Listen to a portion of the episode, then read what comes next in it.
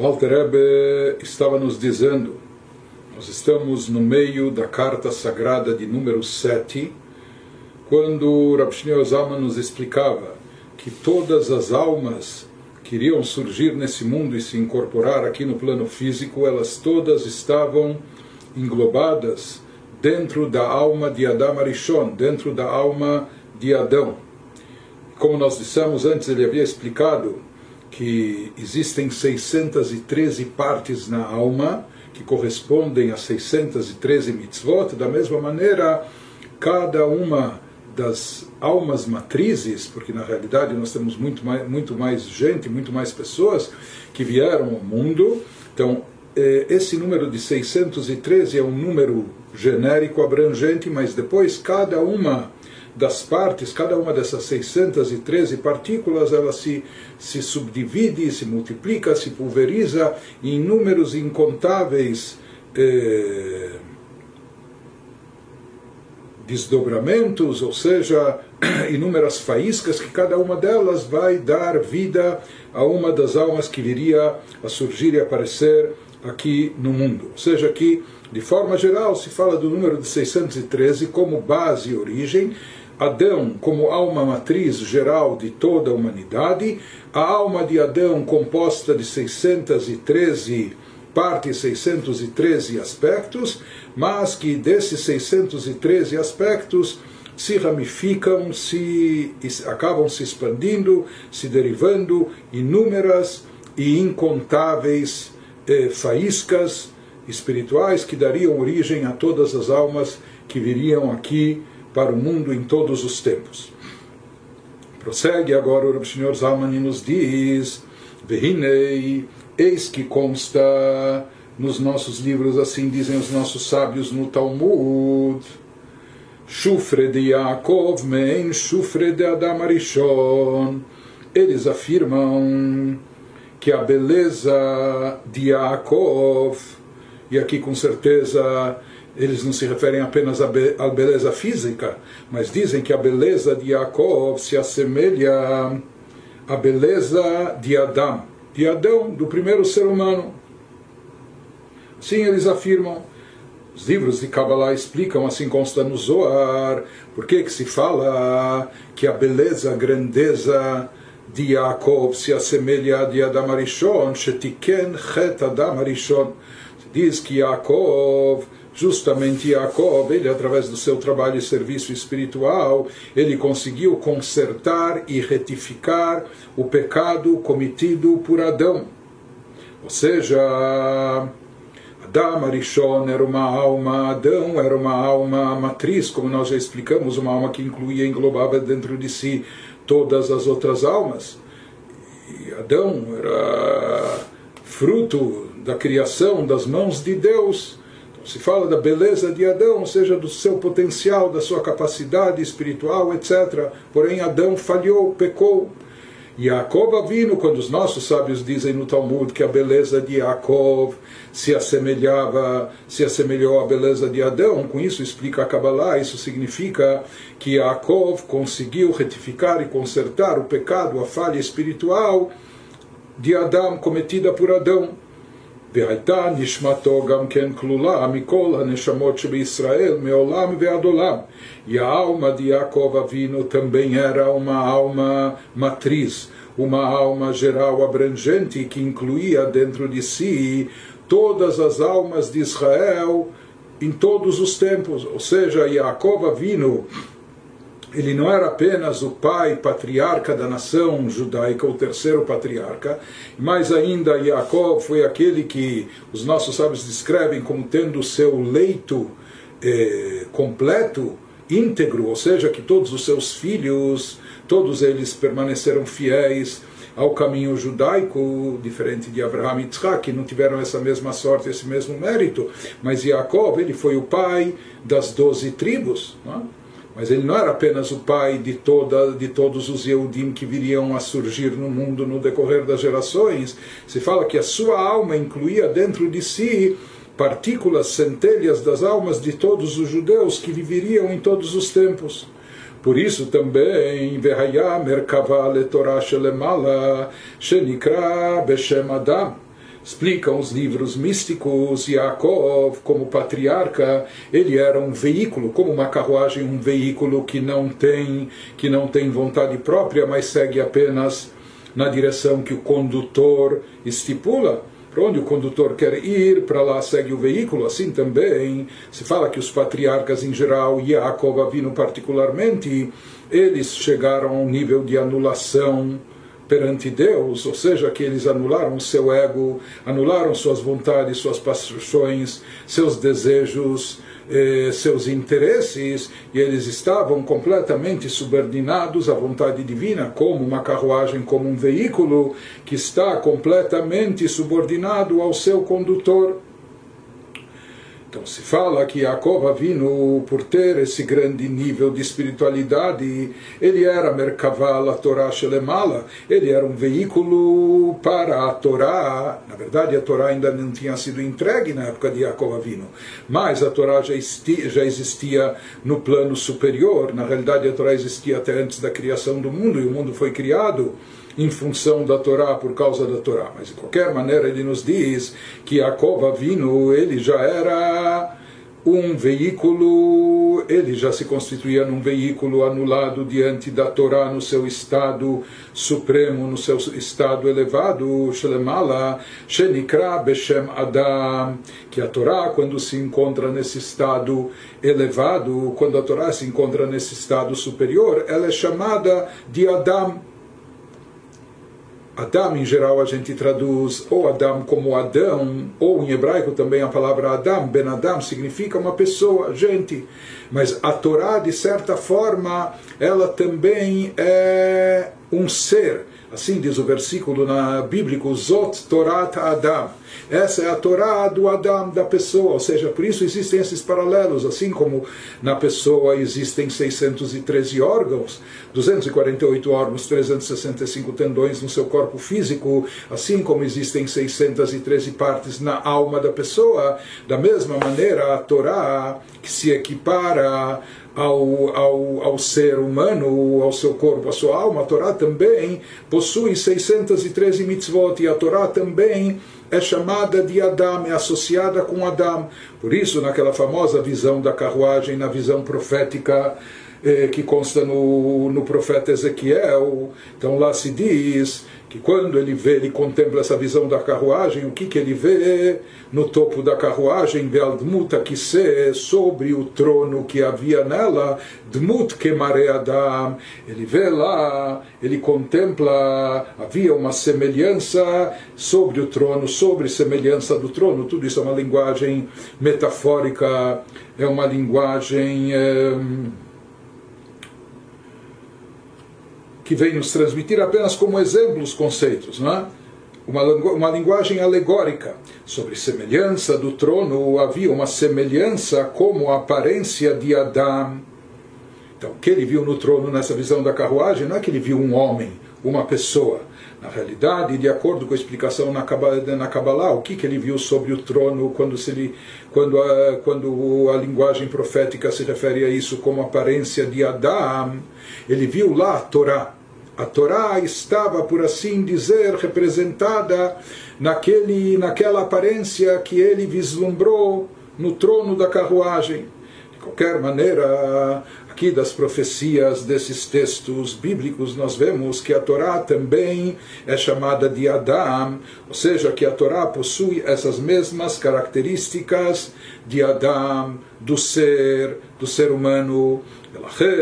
Por isso também se fala uma vez que a alma de Yaakov Avino, a alma de Yaakov Avino, como nós dissemos, a exemplo da alma de Adam Arishon, de Adão, era uma alma matriz, uma alma geral que abrangia dentro de si todas as almas que carregava dentro de si, todas as almas futuras que viriam ao mundo nos corpos de Bnei Israel, todas as almas de Israel estavam dentro de Yaakov Avinu.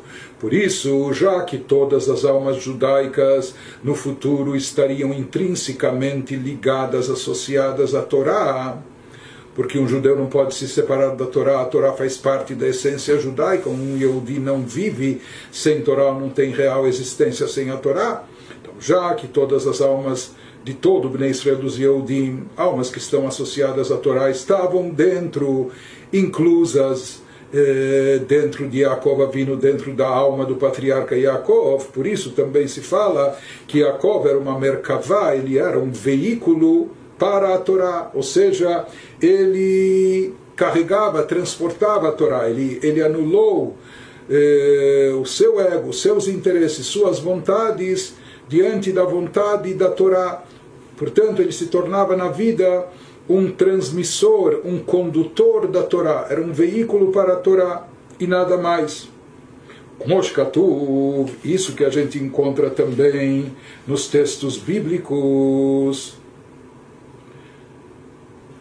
Sim, a gente encontra em Megilat Ruth, no livro de Ruth, Vezot lifnim Israel. Então existe o um versículo que fala, e essa tradução, o sentido do versículo é dizer que essa Vezot era a prática, era a maneira de se conduzir nos tempos antigos em Israel, ou seja, quando eles eh, firmavam negócios e como, como, como selavam os negócios, etc. Então lá ele descreve qual era eh, o meio tradicional de caracterizar uma, uma, aquisição, uma venda, etc. Ah, esse é o contexto do que está tratando o versículo. Mas aqui ele nos dá um significado místico, esotérico desse versículo. Vezot lifnim ben Israel. Então, analisando as palavras, ele extrai uma mensagem adicional dessa frase, nos dizendo a palavra Zot. E isso, assim, a palavra Zot se refere à Torá. Zot a Torá. Assim está escrito sobre a Torá. Zot a Torá. Essa é a Torá. Vezot a Torá Shersam Moshe Lifnei Bnei Israel. Portanto, a palavra Vezot é essa, se refere à Torá, a Torá, a revelação da Torá, a Torá conforme ela está revelada. E essa Torá Sheaita Klula Umelubeshet Benishmat Israel Saba, a Torá que estava englobada, absorvida, revestida na alma de Israel Saba, ou seja, na alma de, de, de, de Yaakov Avinu, que ele é chamado também de Israel. Então, estava essa, essa Torá estava revestida na alma de Israel, o patriarca, Aklula Mikola Neshamot, que como nós dissemos, a sua alma de Yaakov Avinu englobava todas as almas. Portanto, de acordo com o significado mais, mais místico e profundo desse versículo, a mensagem que ele vai transmitir é a seguinte: Vezot lifnim be Israel. Vezot, o que, que significa e essa? Essa é a Torá. Vezot a Torá Shesam Moshe. Ela está be Israel, ela está revestida em Israel. Quem é Israel? Israel é outro nome do patriarca Yaakov. E lifnim be Israel Lifnim significa lifnei, antes, mas lifnim está associado a panim. Lifnim, panim, que panim significa semblante, mas também faz alusão, panim de pnimiut, do interior do ser, da criatura, isso que a pessoa deve eh, refletir no seu semblante, aquilo que ela sente e possui no seu interior. Portanto, ele nos diz, Vezot, que se refere à Torá, essa é a Torá, ela está lifnim, ela está no íntimo, no interior de Israel, de Yaakov Avino, do patriarca Yaakov, que se chama também Israel, já que ele era uma merkavá, um veículo para a Torá, serviço da Torá. Por isso, realmente, de fato, está escrito em relação ao patriarca Yaakov. Assim consta no versículo bíblico: Vaikra lo Elokei Israel. Diz que ele o chamou, ele chamou a Deus, quando ele constrói um altar, etc., de Kel, que é um dos sete nomes sagrados de Deus, o Deus de Israel que, que isso significa, esse versículo bíblico? Então ele nos diz que o nome divino, Kel Aleph Lamed, isso representa Lashon Amshacha Veheara. Isso representa esse nome, cabalisticamente falado, está falando, está associado a uma atração da luz divina, de um raio e reflexo da luz divina infinita, Meor em Sof Baruchu, Meahela Melagilui. Ou seja, esse nome Kel, inclusive o nome Kel, Aleph Lamed, está associado com bondade, como diz o versículo, Chesed Kel Kolayom, a bondade de Kel, de Deus, está presente todo dia. todos os dias. Então, Kel representa bondade, e aqui nesse contexto ele nos fala qual o tipo de bondade, ou seja, que se, se ativa a bondade divina, fazendo como com que uma parte da luz infinita de Deus seja atraída para o plano terrestre, que ela ilumine e brilhe uma partícula dessa luz infinita, que ela seja revelada, meahela melagilo, e para nós essa luz infinita se encontra inacessível, se encontra encoberta e oculta, mas através de, de que, ela evocando o nome de Deus que está associado com a bondade divina, nós atraímos e revelamos, tiramos da ocultação eh, um reflexo dessa luz, atraindo ela para dentro de nós, atraindo essa luminosidade divina, essa energia divina, o brilho da luz divina para dentro das nossas almas, leair bebchinat gilui, de forma que ela se manifeste, se revele de forma revelada na nossa alma. Isso significa Vaikra Lokel, ou seja, que Jacob Avino ele clamou a Deus e ele evocou o nome de Deus associado com a bondade para atrair e revelar a luz, a luz divina, Eloquei Israel, para trazer Elokut, para o Deus de Israel significa eh, para trazer divindade dentro de Israel, seja através de evocar o que, através de desobstruir essa, esses obscurecimentos, esses obstáculos, com isso se revela, se faz manifestar, se atrai para cá revelação divina, trazendo divindade, energia divina para dentro da nossa alma, fazendo isso brilhar, iluminar nossa alma, nossa vida, ou como Shkatuv, como diz o versículo também, Kel Avaye Vayaer Lanu, assim fala o versículo no Teilim, no Salmo 118, que Kel é Hashem e ele nos iluminou, ou seja, quando a gente atrai essa luz que vem do Chesed, de Kel, da bondade divina, então se revela essa iluminação de Deus sobre nós, vai lá no e ela nos ilumina, ilumina a nossa vida. Portanto, ele nos diz o que, que significa esse versículo de Jacob Avinu, Vaikra Lokel, que ele chamou, ele clamou a Deus Kel, Eloque Israel, ou seja, que ele conseguiu atrair um reflexo da divindade para que se faça presente, brilhando, iluminando a alma de Jacob Avinu, que continha todas as almas judaicas, ou seja, de todo Israel. Ele nos diz que da mesma forma que isso ocorreu com Yaakov Avinu, ou seja, que Yaakov Avinu, por ser esse veículo, essa carruagem para a divindade, para a Torá, por estar tão ligado a Deus de forma que ele se unifica, se anula por completo diante de Deus e por isso ele tem acesso a esses níveis elevados e por isso ele consegue atrair, desencadear novas revelações divinas que venham e, e se façam presentes aqui nesse mundo. Ele nos fala Todos nós, todas nossas almas estavam incluídas dentro da alma de Yaakov, portanto, da mesma forma que Yaakov tinha essa habilidade, essa habilidade, porém, talvez ele, ele Yaakov conquistou à custa de muito esforço espiritual, de muito trabalho sobre si, muito autoaprimoramento, mas de certa forma, como todas nossas almas estão inclusas dentro dele, nós herdamos isso dele, nós temos um pedaço disso dentro de nós, ou seja, que dentro de cada um de Israel também existe essa habilidade, também existe essa capacidade de atrair uma nova revelação divina, de atrair, de desobstruir aquela revelação que se encontra oculta, escondida, fazer com que ela se manifeste e evidencie, atraindo luz divina para nossas almas, iluminando as nossas vidas com uma luz divina adicional.